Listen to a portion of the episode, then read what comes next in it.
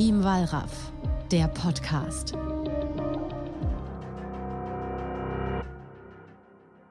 Die erste Folge Team Wallraff im neuen Jahr ist raus. Und diesmal widmet sich Günther Wallraff mit seinem Team einem nach wie vor sehr wichtigen und hochaktuellen Thema. Missstände in Krankenhäusern. Der Ist-Zustand des Krankenhaussystems ist alarmierend. Den Menschen muss klar sein, dass es jederzeit jeden von ihnen treffen kann. Das ist ein Zitat von Dr. Sarah Eitatsch, einer Unfallchirurgin, die bereits in vielen Krankenhäusern gearbeitet hat und auch die Expertin im Film ist. Es ist ein Zitat, was beunruhigt und verunsichert, wie auch die Erkenntnisse aus dem Film. Und genau darüber sprechen wir heute. Und damit herzlich willkommen zur neuen Ausgabe vom Team Wallraff Podcast. Mein Name ist Alessia und heute spreche ich mit zwei der Undercover-Reporterinnen, Jana und Michelle, die als Praktikantinnen in verschiedenen Krankenhäusern recherchiert haben. Hi, hello. Ja, der Ist-Zustand des Krankenhaussystems ist alarmierend. Was sagt ihr zu dieser Aussage?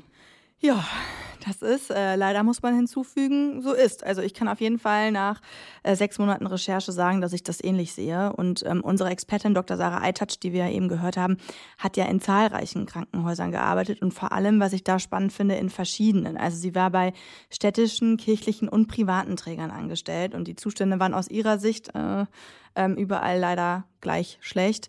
Und äh, das bestätigen ja auch teilweise unsere Recherchen. Wir haben uns beim Team Bayraf ja auch gesagt, wir wollen uns ein gemeinnütziges Krankenhaus anschauen und dann noch zwei Kliniken von einem privaten Träger, ähm, von Asklepios. Und in allen drei Kliniken hat Personal gefehlt, es hat Geld gefehlt und vor allem es gab einen unglaublichen Druck, der auf Pflegekräften und Ärztinnen und Ärzten gelegen hat. Absolut. Und das liegt natürlich auch einfach daran, dass es hier um Gesundheit und Leben geht. Ja, mhm. das darf vergisst man, man das ja. vergisst man total. Ja, wenn man über Pflege spricht, dann klingt das so abstrakt. Aber am Ende Ärzte und Pfleger sind dafür verantwortlich, dass wir uns in Krankenhäusern sicher fühlen, dass wir wieder gesund werden können. Und ähm, der Teufelskreis, der da gerade entsteht, der ist halt glaube ich, dem überhaupt nicht zuträglich. Ja, also es fehlt an Personal, es fehlt an Zeit für die Patienten und es wird immer mehr Arbeit auf immer weniger Schultern verteilt und das sorgt dann für ein unglaubliches Stresslevel und Erschöpfungserscheinungen und die können dann eben im schlimmsten Fall Fehler nach sich ziehen und das ist ja was, was man gerade im Krankenhaus vermeiden will. Und ich glaube, das, was so frustrierend daran ist, dass halt sehr viele Menschen, die sich aufopfern wollen für andere äh, und helfen wollen, so desillusioniert sind, dass sie dem System Krankenhaus den Rücken kehren. Bereits 2017 hat Team Wallraff über schlechte Zustände in Krankenhäusern berichtet. Auch da ging es wieder um Personalmangel und Hygienemissstände. Die Politik versprach damals Verbesserung. Doch dann kam die Corona-Pandemie und viele Pflegerinnen gaben aufgrund von Überlastung ihren Beruf auf. Die, die geblieben sind, sind am Limit ihrer Belastungsgrenze und frustriert.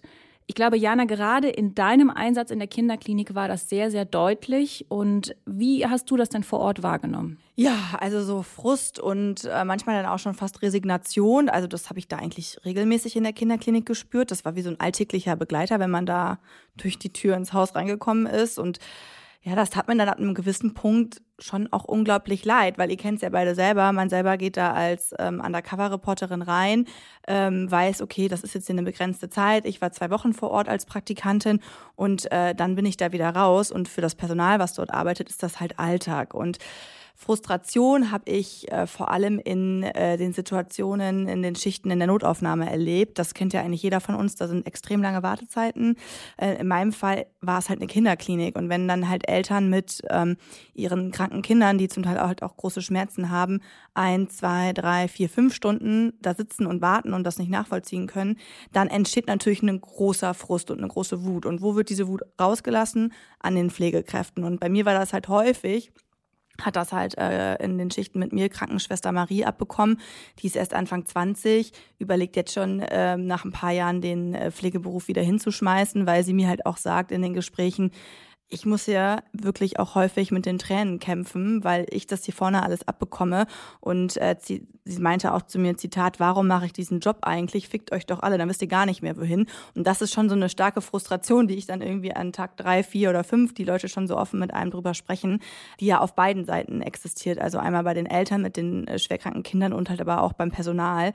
Und ähm, ja, ich finde auch, wir als Gesellschaft müssen uns ein Stück weit mehr überlegen, wann gehe ich in eine Notaufnahme und wann nicht. Also wie können wir auch unsere Notaufnahme entlasten. Aber auf der anderen Seite kann ich es auch voll verstehen, dass man, äh, wenn man irgendwie Monate auf einen Facharzttermin wartet, gerade für ein krankes Kind, dass ich dann auch irgendwann sagt, mein Kind hat Schmerzen, ich gehe jetzt in die Notaufnahme, weil ich einfach Ewigkeiten sonst auf einen Arzttermin ähm, warten muss. Also das Dilemma, was es da zu lösen gibt, ist echt groß und die Frustration auf allen Seiten ist da auf jeden Fall da.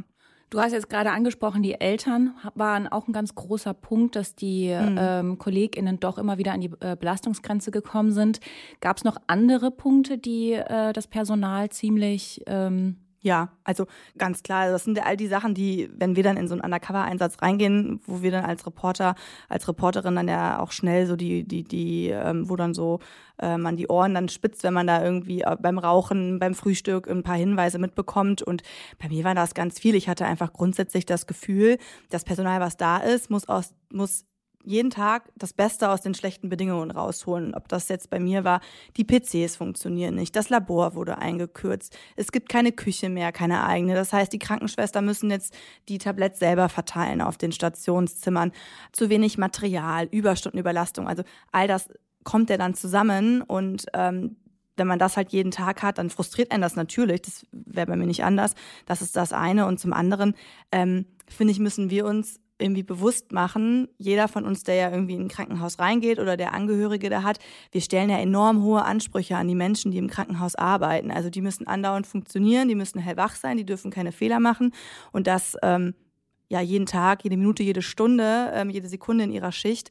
Und auf der anderen Seite lassen wir es aber zu, dass diese Menschen in total schlechten Bedingungen arbeiten. Also ähm, Überlastung, Überforderung, Überstunden, Schichtdienst, eine geringe Bezahlung, geringe Anerkennung auch, dann vielleicht von Patienten, die lange warten müssen. Und das geht halt einfach nicht auf. Also die Messlatte ist hier oben, die Bedingungen sind ganz weit unten und das kann halt einfach kein Mensch der Welt erfüllen. Gab es in deinem Einsatz aufgrund dieser ganzen Schilderungen auch Momente, die dich sehr berührt und geprägt haben? Ja, also ähm, grundsätzlich würde ich sagen, sind das immer so die Einzelschicksale, die man da erlebt. Also bei mir ist es auch so, ich träume von denen immer. Ich weiß nicht, wie es bei euch beiden ist. Also, ja, ja. man ist in so einer ganz intensiven Phase, wo man ähm, sehr lange natürlich dann, ähm, dann auch dann im Einsatz ist und äh, sich dann danach auch nochmal immer reflektiert und sich Notizen macht und sich überlegt, okay, was sind die ersten Ansätze, wo möchte ich weiter recherchieren, welche Hinweise habe ich jetzt schon bekommen? Und das lässt einen nicht los und dann vor allem halt einfach die Momente, in denen man quasi merkt, dass ähm, Eltern und die kranken Kinder halt leiden. Und das, ähm, da gab es viele Sachen bei mir. Also ich hatte ja immer nur Kurzkontakt in der Notaufnahme zu den, zu den Kindern und zu den Eltern, aber trotzdem, auch wenn es nur eine halbe Stunde das Gespräch ist, zum Beispiel mit der Mama von der Mia, die ähm, Mia hatte sich ähm, den Arm verbrannt, ist ein Jahr und hat dann 24 Stunden kein Zimmer bekommen, ähm, kein richtiges, weil einfach die Kinderklinik äh, total ausgelastet war, wo dann die Mama einfach irgendwann von mir anfängt zu weinen und sagt, ich kann auch einfach nicht mehr, ich bin hier wirklich langsam am Ende. Das sind so Sachen, die gehen einem dann schon halt auch nah. Oder ob es auch nur der, der Leo ist, der mir kurz äh, fünf Minuten der Junge ähm, äh, im Untersuchungszimmer erzählt, der dann da lange warten muss und sagt, ich bin seit fünf Stunden hier und ich habe Hunger und ich habe Durst und ich kann nicht mehr. Also da, da schmerzt das Herz ja schon ein Stück weit. Und ähm, da musste ich mir auch im Einsatz immer wieder bewusst machen, es geht hier um kranke Kinder. Das sind jetzt keine Erwachsenen, die jetzt hier behandelt werden. Und für die sind natürlich fünf Stunden eine super lange Zeit. Und in diesen Situationen würde ich mir persönlich auch das wünschen, was sich eigentlich alle Eltern für ihre Kinder wünschen, das Beste. Und da habe ich grundsätzlich jetzt nach dem Einsatz das Gefühl, dass wir da relativ weit von entfernt sind. Ich finde das eh schon so schmerzhaft. Ne? Die Patienten sind total hilflos, die überblicken die Situation mhm. oft gar nicht, die kennen die Hintergründe nicht, die wissen nicht, warum sie jetzt lange warten müssen, warum das Essen zu spät kommt oder sonstige ne, Herausforderungen gerade im Hintergrund laufen, die sie können sie gar nicht überblicken. Und ich stelle mir das bei Kindern als Patienten noch mal schlimmer vor, weil die sind ja noch hilfloser und ne, dem so ausgeliefert. Mm, das nimmt einen schon mit. Wie, wie hattest du denn, äh, was war dein Eindruck? Ähm, wie sind denn die ganzen KollegInnen damit umgegangen mit den Kindern? Super nett. Also ähm, da kann man wirklich gar nichts dran bemängeln. Und das ist ja auch für uns als Team Wallraff ja auch das, wo wir eigentlich sagen, das ist das, was wir mit unseren Recherchen herausfinden. Wir wollen, wir wollen zeigen, dass es systemische Missstände sind und dass es jetzt keine einzelnen äh, Mitarbeitenden sind, die da irgendwie Fehlverhalten an den Tag legen. Also bei mir waren alle super engagiert, super nett, äh, super liebevoll im Umgang mit den Kindern und das, ja, das macht einen, also findet man dann natürlich in der Situation als Reporterin dann eher noch trauriger, dass man das Gefühl hat, okay, wenn jetzt hier der Träger einfach nur ein bisschen was ändern würde, ein bisschen mehr Geld in die Hand nimmt und ähm, so ein bisschen die, die, die Umstände ändern würde, dann würde es hier allen auch sehr viel besser gehen. Und dann würden die Leute, die sich da jetzt gerade nochmal unter uns gesagt, ähm, ein Stück weit total den Arsch aufreißen, dann würden die auch länger noch im Job durchhalten. Mhm. Michelle, wie äh, war das bei dir? Was waren Momente, die dich besonders emotional mitgenommen oder geprägt haben? Mir geht es ähnlich wie Jana. Ich habe halt Pfleger, Personal erlebt, die total engagiert und bemüht waren, ähm, die dann aber immer wieder an so Hürden gescheitert sind. Ja, da gehen wir ja wahrscheinlich gleich nochmal näher drauf ein. Und bei mir war es halt so, es sind halt sehr, sehr viele Fehler passiert oder ich habe sie als Fehler wahrgenommen. Ähm, und es ist dann für mich als Praktikantin slash Journalistin total schwierig, ähm, weil du merkst, da läuft was schief. Du kannst in dem Moment aber gar nichts richtig ändern, weil mir fehlt ja die Fachkompetenz. Und dann zu sehen, zu wissen, Mensch, das sollte so nicht laufen und hier müsste man was ändern, aber ich kann gerade nicht die richtigen Stellschrauben drehen, weil ich bin eben nicht voll ausgebildet. Und wo renne ich jetzt hin und wie kann ich das verhindern? Das hat mich nochmal in eine andere Zwickmühle gebracht. Mhm. Ähm, bei dir, bei deinem Einsatz war ja gerade das Thema Personalnot extrem und vor allen Dingen, wie ausländische Fachkräfte eingesetzt werden, um eben dieses Problem zu kompensieren. Ähm, wie, wie hast du denn das Ganze vor Ort erlebt? Erzähl mal. Also man muss ja generell sagen, dass wir in Deutschland ja prinzipiell einen Fachkräftemangel haben und der geht natürlich auch nicht spurlos an Krankenhäusern vorbei. Und wir haben halt eben, oder es, ja, in Deutschland gibt es halt eben das Problem, dass viele Leute nicht mehr in Krankenhäusern arbeiten wollen. Und das führt dazu, dass wir immer eine schlechtere Versorgung haben, eine dünne Personaldecke und immer weniger Menschen immer mehr Verantwortung tragen müssen. Und jetzt hat man ja auch in der Medienberichterstattung ja oft gehört und gelesen, dass die ausländischen Pflegekräfte uns aus diesem Problem so ein bisschen rausholen sollen, ja. Und mit der Erwartung bin ich dann da auch hingegangen und ich finde das prinzipiell auch eine total wichtige und tolle Sache. Und ich habe auf total, ich habe total nette und engagierte Pfleger kennengelernt ähm, aus den verschiedensten Nationen, aus allen Teilen der Welt. Und die scheitern aber an verschiedensten Hürden. Also dann gibt es zum einen die Sprache. Man muss sich das ja auch mal für sich selbst vorstellen. Man hat einen Job erlernt und den soll man jetzt ad hoc auf einer Fremdsprache ausführen. Natürlich ist das schwierig. Das würde ich mir auch nicht zutrauen. Ich könnte jetzt auch nicht Journalistin auf, also in Frankreich sein. Ja, dazu nee, reich, reichen meine schon lange her in der Schule. Da reichen meine Sprachkenntnisse nicht. Ja, und natürlich ist es so, wenn Leute angeschlagen sind oder es gerade mit älteren, bei älteren Patienten, die hören vielleicht nicht so gut oder man ist sowieso schon ein bisschen dünnhäutiger, weil man ist ja da, weil es einem schlecht geht. Dann hat man das Gefühl, okay, die Kommunikation funktioniert nicht sofort. Da versteht mich mein Gegenüber nicht direkt. Das führt dann schnell zu Missverständnissen, zu so einer angespannten Situation. Und darunter leiden aber nicht nur die Patienten, sondern ja auch die Pfleger. Die wollen ja helfen, die geben sich ja Mühe.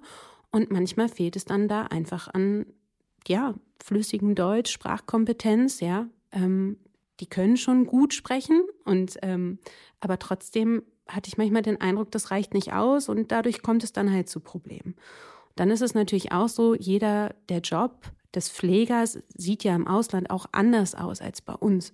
Also das ist oft ein Bachelorstudium, bei uns ist es ja eine Ausbildung. Das heißt also auch die fachlichen Kompetenzen sind andere. Ja, die sind vielleicht medizinisch fitter und haben dadurch vielleicht aber Schwächen, was Körperpflege angeht. Und auch all das muss ausgeglichen werden. Und ja, also das hat halt quasi immer wieder zu Problemen und Herausforderungen geführt und ich hatte halt das Gefühl, wenn ich an eine Ausbildung denke, dann habe ich mir immer in einer idealen Welt vorgestellt, Mensch, gerade im Krankenhaus, wo es ja auch wirklich um Leben geht, ja, ähm, und um Gesundheit, dass da auch einfach fast schon eine eins zu eins Betreuung stattfindet. Und das gibt aber in meinen Augen die ausgedünnte Personaldecke eben dann nicht her. Das sorgt dann dafür, dass ausländische Pflegekräfte relativ früh, nachdem sie quasi in Deutschland angekommen sind, extrem viel Verantwortung schultern müssen. Ja, und das fand ich ja bei dir auch echt bezeichnend im Einsatz, dass es diese Situationen gab, wo dann die ähm, eigentlich schon fertige, examinierte Pflegekraft aus dem Ausland dann zu Michelle dann sagt als Praktikantin, nee, du musst jetzt hier bei mir bleiben, damit wir irgendwie die Sprachbarriere überwinden zusammen. Und äh, das sind ja schon so Situationen. Also ich weiß nicht, wie es dir jetzt in dem Moment gehabt, was du da gedacht hast, aber Ja, das ist halt genau das, was ich eben gerade angesprochen habe. Ne? Man, man merkt so Fehler oder man merkt Schwächen und dann musst du als Praktikantin, die von böse gesprochen, Tuten und Blasen überhaupt gar keine Ahnung hat, deren einzige Fachkompetenz hier gerade die Sprache ist, mhm. muss dann irgendwie anderen Leuten aus der Patsche helfen. Und das hat mich halt auch total in die Bredouille gebracht. Und ich habe mich damit auch nicht wohlgefühlt. Und wenn du dann merkst, am Ende des Tages, einer echt total engagierten und auch tollen Kollegin musste ich dann aber diktieren, was sie in die Akte schreibt, weil sie das einfach nicht so gut sprachlich hinbekommt, da wird mir dann halt mulmig. Die Frage ist dann schon, wie sicher würde ich mich auf dieser Station als Patientin fühlen? Ja, voll. Vor allem, ich, äh, ich weiß nicht, wie es dir ging, aber bei mir war auch so die ganzen Fachbegriffe. Also das ist im Krankenhaus, also alle Menschen, die da arbeiten. Das ist auch ja fachlich echt nicht ohne. Und äh, ich habe mich schon total unsicher auch gefühlt bei den kleinsten Aufgaben, die ich übernehmen sollte. Habe ich das äh, Medikament jetzt richtig verstanden? Soll ich wirklich das jetzt holen oder das? Also das, und wenn du da die ähm, Patientendokumentation quasi halb mit übernimmst, das ähm, ja, würde ich als Patient mich auch nicht wohlfühlen. Mhm. Wie ähm, hast du denn die ähm, PflegerInnen vor Ort erlebt? Wie ging es Ihnen mit der ganzen Situation, mit dieser Sprachbarriere? Hattest du das Gefühl, Sie sind ein bisschen überfordert oder versuchen das Ganze so gut es geht hinzukriegen, weil Sie eh in Anführungsstrichen keine andere Wahl haben? Ja, beide Fragen kann ich quasi mit Ja beantworten, weil also das waren wirklich total bemühte Menschen. Ja, da war keiner dabei, der keinen Bock auf seinen Job hatte. Die waren total engagiert, den Patienten zugewandt, haben, haben alles versucht möglich zu machen. Mm, und ich hatte schon den Eindruck, dass für viele aber die Masse an Aufgaben einfach ein bisschen zu früh in ihrer Ausbildung kam. Hätte man denen noch mehr Zeit gegeben, sie vielleicht noch mehr One-on-One angelernt, dann hätte ich den Eindruck gehabt, dann hätten die ihre Aufgaben auch noch besser meistern können. Und ich glaube, das haben die in Teilen auch so empfunden, dass die selber auch überfordert waren oder sich dann umgeguckt haben und nach jemandem gesucht haben, der ihnen helfen kann.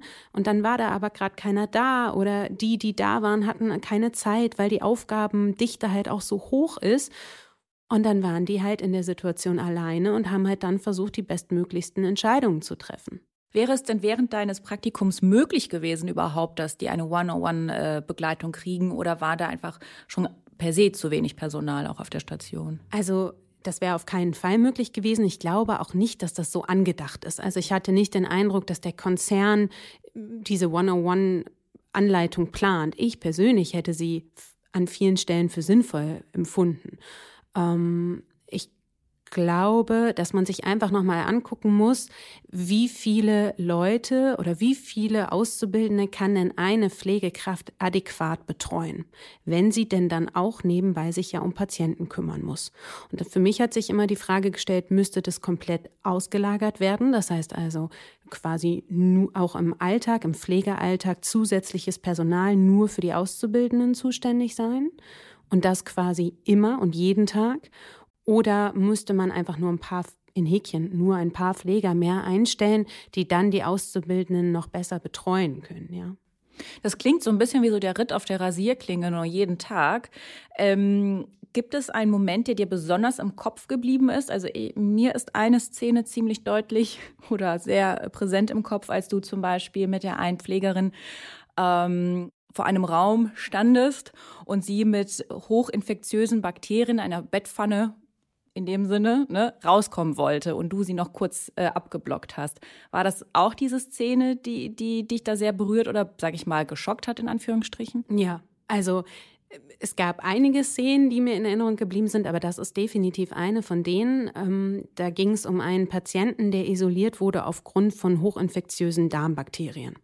Und ich sollte als Praktikantin mit einem Pfleger in das Zimmer gehen und der hatte mir nun ganz genau erklärt, wie gefährlich diese Bakterien sein könnten und was zu tun ist, bevor man dieses Zimmer betritt. Und wir mussten uns einen extra Kittel anziehen, Schutzkittel. Wir mussten uns eine zweite Maske über unsere FFP2-Maske anziehen. Wir haben uns eine ähm, Kopfbedeckung, quasi so eine Haube aufgezogen, Handschuhe. Und es war schon, also ich bin da rein und ich hatte das Gefühl, okay, mich kam mir ein bisschen vor wie in so einem Seuchenfilm. Ja, jetzt mal ganz böse und übertrieben gesprochen, aber dieses Zimmer hat mir oder dieser Umstand, dass da ansteckende Bakterien sind und wir uns so abschotten müssen und selber auch sichern müssen, hat mich schon so bisschen beunruhigt. Ja, also es wäre jetzt nicht das Zimmer gewesen, in das ich am liebsten, in dem ich am liebsten mein ganzes Praktikum verbracht hätte, jetzt mal polemisch gesagt. Ähm, und umso überraschter war ich dann, als ich gesehen habe, dass die eine Pflegerin, als sie das Essen in das Zimmer gebracht hat, weder Kittel noch Handschuhe getragen hat. Und dann mir eben, also später hat sie den Patienten gepflegt, da hatte sie dann Kittel und Handschuhe an. Und dann kam sie aber mit dieser Bettpfanne raus. Und die war halt voll von diesem hochinfektiösen Kot. Und ich hatte genau am Tag vorher gelernt, es gibt eine extra Spüle in diesem Isolationszimmer. Diese Bakterien, wie gesagt, sind total ansteckend. Das muss alles im Zimmer, in, dieser, in diesem Sicherheitsraum quasi gelassen werden. Und sie tapste mir quasi so ein bisschen nichtsahnd entgegen mit dieser Pfanne und ich bin auch nur so ein bisschen so innerlich so zurückgewichen und habe gedacht, Gott, was also und war dann auch total sprachlos und habe gesagt, du, ich glaube, da gibt es eine Spüle im Zimmer und das muss da eher hin und wir haben die Worte geführt, mir sind richtig kurz die Knie weich geworden, weil ich gedacht habe, Mensch, ey, wie schnell kann man sich infizieren? Also Sie als Pflegerin ich als ihr Gegenüber, als die ahnungslose Praktikantin und gleichzeitig natürlich aber auch alle anderen Patienten und Pfleger auf dieser Station. Ja, und da war ich, also ich habe mich immer gefragt, was wäre jetzt passiert, wenn ich nicht da gewesen wäre, weil ich habe ja dann dafür gesorgt oder quasi darauf angesprochen. Sie hat dann auch sofort reagiert, ähm, dass dieses, dass diese Bettpfanne eben nicht über die ganze Station getragen wird oder nicht in eine Spüle gerät, wo halt auch eben andere ähm, Pfannen gewaschen werden. Was glaubst du, woran liegt das denn? Wusste sie es nicht besser oder? Ja, das ist ja ein Aspekt, den wir gerade schon angesprochen haben. Ich hatte dann manchmal das Gefühl, wenn da jetzt ein ausgebildeter Pfleger neben ihr gestanden hätte oder sie in dieses Zimmer begleitet hätte, wenn dieses Zimmer nicht in ihrer Verantwortung gelegen hätte, dann wäre das so nicht passiert. Das war jetzt mein persönlicher Eindruck. Und ich habe mich in dem Moment ja auch nach jemandem gesehnt, der neben mir sogar steht und die Situation klärt. Und ich hatte das Gefühl, es fehlt so ein bisschen an ja, ähm, Anleitung, Zeit, verschiedenste Aspekte den Menschen zu erklären. Jetzt darf man natürlich nicht vergessen, man ist auf einer Station, da sind rund 30 Patienten, da ist natürlich auch ein Durchlauf, ja, kommen immer wieder neue Patienten, immer wieder neue Situationen, auf die man sich einstellen muss. Das heißt ja auch, das, was ich an Tag 1 lerne, ist an Tag 5 vielleicht in meinem Dienst gar nicht mehr relevant. Aber da muss ich eben auch sicherstellen können, dass an Tag 5, wenn meine Auszubildende mit neuen Situationen konfrontiert ist, jemand an ihrer Seite steht, der sie darauf quasi anlernen kann. Und das hätte ich mir gewünscht. Mhm. Also das ist kein, ich glaube nicht, dass das Inkompetenz ist, ich glaube auch nicht, dass es Ignoranz ist, mhm. ich glaube einfach, dass es Nichtwissen und mangelnde Ausbildung. Hm. Und das finde ich ist ja dann eigentlich das, was einen auch so betroffen macht. Ne? Also wir kriegen seit Jahren diesen riesigen Personalmangel in der Pflege nicht in den Griff und dann wird einfach mal so gesagt, ja, dann holen wir uns ein paar Leute aus dem Ausland, was ja auch immer, wie du schon meintest, als die Lösung verkauft wird. Und dann werden die, ähm, die engagierten Pflegekräfte aus dem Ausland hier einfach so ein bisschen gefühlt ins kalte Wasser geschmissen. Das war so mein Eindruck beim ersten Schauen deines Einsatzes. Und ähm, wird so gesagt, ja, okay, macht mal. Also das, finde ich, darf es auch nicht geben. Genau, dieses Konzept Learning by Doing ist dann vielleicht ein Problem, zumindest in dem Ausmaß und mit diesem Betreuungsstab, der da halt vor Ort ist. Ich halte das grundsätzlich für eine total tolle Sache. Mhm, total. Ähm, ich finde auch, dass das Grundkonzept toll klingt und bestimmt auch in vielen Hinsichten toll ist. Also die haben Deutschunterricht, es gibt Praxisanleiter, die sich um die Pfleger kümmern. Ähm, da ist, glaube ich, schon ganz viel auf dem richtigen Weg. Ich glaube nur, man darf halt nicht vergessen, und das hat auch die Frau Dr. Eitouch, unsere Expertin im Film, ähm, zu mir gesagt, sie sagt halt, Ausbildung kann nie nebenher laufen. Mhm. Und ich mhm. glaube, das ist eben der Hauptpunkt, ja. Ich glaube, es braucht einfach noch mehr Personal, das die Auszubildenden betreut. Und dann ist man ganz sicherlich auf einem total super Weg. Nur wenn es die halt dann nicht gibt, ja. dann wird es schwierig. Mhm. Was ähm, hat euch denn, euch beide, bei euren Recherchen am allermeisten erschreckt oder beschäftigt? Weil wenn ich mir das jetzt so anhöre, ist meine Frage, kann ich guten Gewissens ins Krankenhaus gehen oder sollte ich mir vielleicht auch noch mal so einen kleinen äh, Pflege einmal eins äh, mit einpacken, um mich selbst noch mal zu vergewissern, dass das ja alles so vernünftig abläuft? Ja, wie, wie würdest du das empfinden, Michelle? Also ich glaube, wir haben schon grundsätzlich ein flächendeckendes Systemproblem. Also das grundsätzliche Problem ist ja einfach, dass wenn Personal fehlt, wenn die äh, Zeit fehlt, wenn die da sind, die überlastet sind, dann ähm, passieren halt einfach schneller Fehler. Und ich glaube, das ist das Grundproblem, was Michelle und ich ähm, bei unseren beiden Einsätzen gesehen haben. Also wenn Leute überlastet sind, kennen wir von uns alle selber auch. Also ich glaube, jeder von uns hat schon mal einen Fehler gemacht bei einem Interview, vielleicht vergessen, eine Frage zu stellen oder ähnliches. Bei uns stirbt halt niemand und ähm, ich glaube, dass diese Grundsituation, ähm, dass wir eine große Überlastung haben, dass Personal in den Krankenhäusern fehlt und dass zu wenig Geld in die Krankenhäuser gesteckt äh, wird, dass das schon dazu führt oder eine Atmosphäre schafft, in der Fehler passieren. Ähm, und dann wiederum macht es einen, glaube ich, schon ein Stück weit auch äh, betroffen, wenn man merkt, wie es bei dir war, Michelle, wenn Fehler passieren, wie reagiert wird oder auch bei mir, wenn Fehler passieren. Also ich hatte ja auch bei mir im Einsatz die eine Situation, wo der Arzt dem einen Säugling, der echt einen extrem heftigen Eingriff ähm, am Kopf bekommen sollte, da stand eine Kranioplastik auf dem ähm, OP-Plan. Also das heißt, der, der Schädel des, des Säuglings wurde einmal aufgeschnitten im OP und äh, da mussten wir Blut abnehmen, um die Blutgruppe ähm, zu bestimmen im Labor. Und äh, der hatte er die ähm, das Blut ins falsche Röhrchen abgenommen. Und das war halt ganz klar ein Fehler, weil damit konnte die, ähm, die Blutgruppe nicht mehr bestimmt werden. Und anstatt dass dann dieser Fehler eingesehen wird, ähm, hat er dann mich als Praktikantin 20 Minuten die, die vorher weggeschmissene Blutprobe aus dem Müll suchen lassen. Also das heißt, es ist auch so eine Fehlerkultur, glaube ich, Fehler dürfen nicht passieren, weil Fehler werden im Zweifel gef äh, Patienten gefährdend. Und ähm, ja, was antworte ich jetzt auf die Frage, ob du ins Krankenhaus gehen kannst? Klar, also ich glaube, es bringt jetzt auch nicht alles zu verteufeln. Ja. Es ist ja auch, wir wollen jetzt ja auch nicht mit, mit, mit unserer Sendung jetzt irgendwie sagen, boah, alles ist total schlecht und äh, habt jetzt mal äh, Angst um Leib und Leben. Alle natürlich mhm. nicht. Unser Ansehen ist es zu zeigen, dass da systemische Missstände herrschen. Und ähm, was mich bei der ganzen Sache einfach am meisten erschreckt und was mich ein Stück weit auch frustriert, ist, dass die Zustände einfach seit Jahren bekannt sind ja. und ähm, dass sich in den letzten Jahren eigentlich fast nichts getan hat. Also es ist ein Problem, das gibt seit Ewigkeiten. Wir ähm, haben ganz unzählige Telefonate geführt mit Informanten und ich habe da so, ein, so, so, eine Dauerfrustration äh, wahrgenommen nach dem Motto, ja, die, wir werden hier vergessen und das seit Jahren. Und ähm, das ähm, haben wir ja auch gemerkt bei einer unserer Informantinnen, die anonym bleiben möchte. Bevor ich diesen Beruf aufgebe, weil ich einfach nicht mehr kann, möchte ich noch nichts unversucht lassen und noch einen Hilferuf absetzen, weil wir schon so lange hoffnungslos und hilflos sind und ähm, wir möchten, dass jetzt endlich mal was passiert.